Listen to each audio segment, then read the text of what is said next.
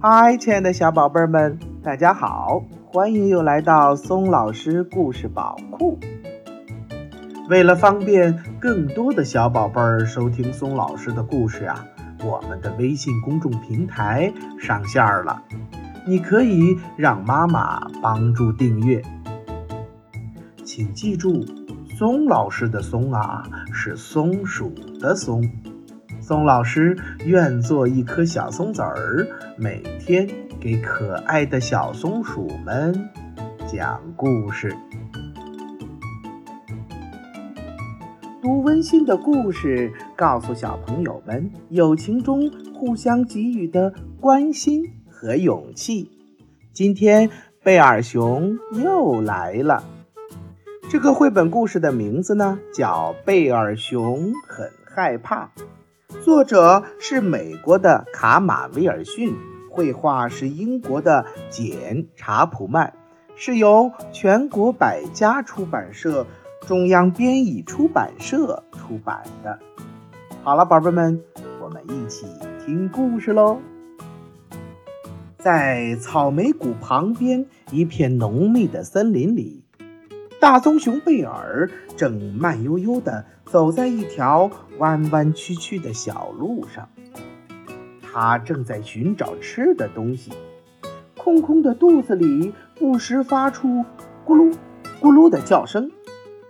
但是天气实在是太冷了，尽管可能要饿着肚子睡觉，贝尔熊还是决定先回家去。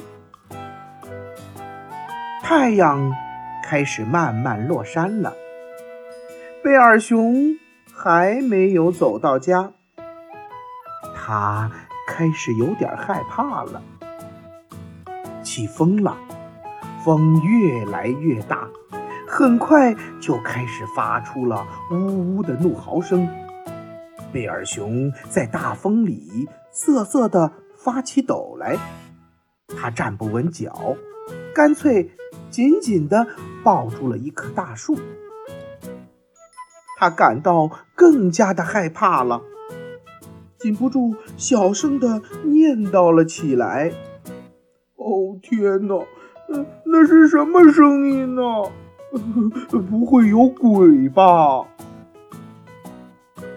天色越来越暗，小路也渐渐地变得模糊不清。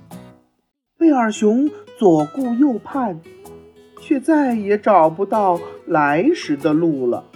他吓得用双手捂住了头。贝尔熊害怕的大叫起来：“救命啊！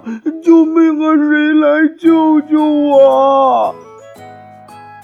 贝尔熊越来越害怕了。而此时，在温暖舒适的洞穴里，一群好朋友们也开始为迟迟不回来的贝尔熊担心了起来。已经很晚了，小老鼠担心地说：“嗯，贝尔熊不可能这会儿还在外面闲逛啊。”“是啊，是啊，外面已经下起了暴风雨。”野兔接着说。嗯，他应该在家里待着，不是吗？鹪鹩站在热水壶的把手上说：“我们得出去找找他。要是他一个人害怕了，那那那怎么办呢？”于是，这群好朋友立刻行动起来，开始做出发前的准备。他们找来了绳子。将自己一个接着一个的系成一串儿，像极了糖葫芦。就这样，一场寻找贝尔熊的救援行动热热闹闹的展开了。而这个时候，贝尔熊还困在森林里，孤零零的等待着。漆黑的森林里，各种奇怪的声音不断的回响。他害怕极了，拼命用爪子捂着耳朵，想逃离这个让他害怕的地方。刮完了风，雨瞬间瓢泼的落了下来。贝尔熊在暴风雨中发着抖。此时此刻，他多希望身边能有一位朋友啊！可现在，陪伴他的只有无穷无尽的恐惧。在雨中，欢点亮了一盏手提灯，向朋友们发令：“乌鸦、鹪鹩和猫头鹰，你们负责在天上搜寻。”其他的人和我一起在地面上找。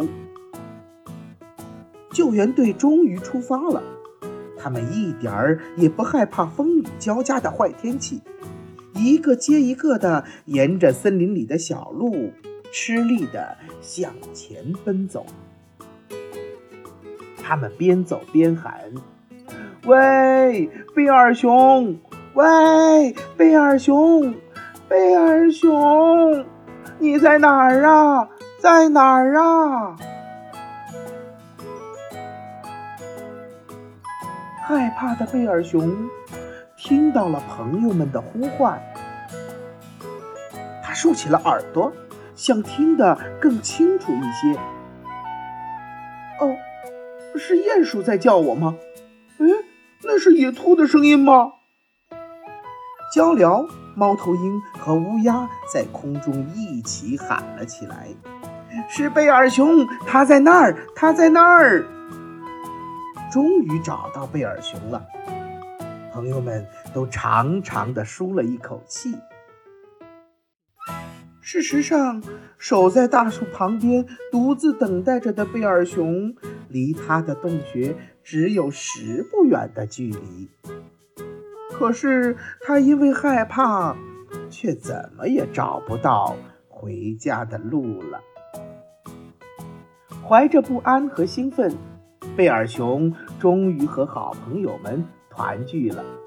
大家给了贝尔熊大大的拥抱，他们的关心也赶走了贝尔熊心中的恐惧。后来。大家回到了贝尔熊的洞穴里，簇拥在一起。贝尔熊滔滔不绝地给朋友们讲起了故事，而累坏了的朋友们渐渐地、渐渐地进入了梦乡。整个晚上，贝尔熊和朋友们都紧紧地互相依偎着，洞穴里回荡着他们。均匀的呼吸声。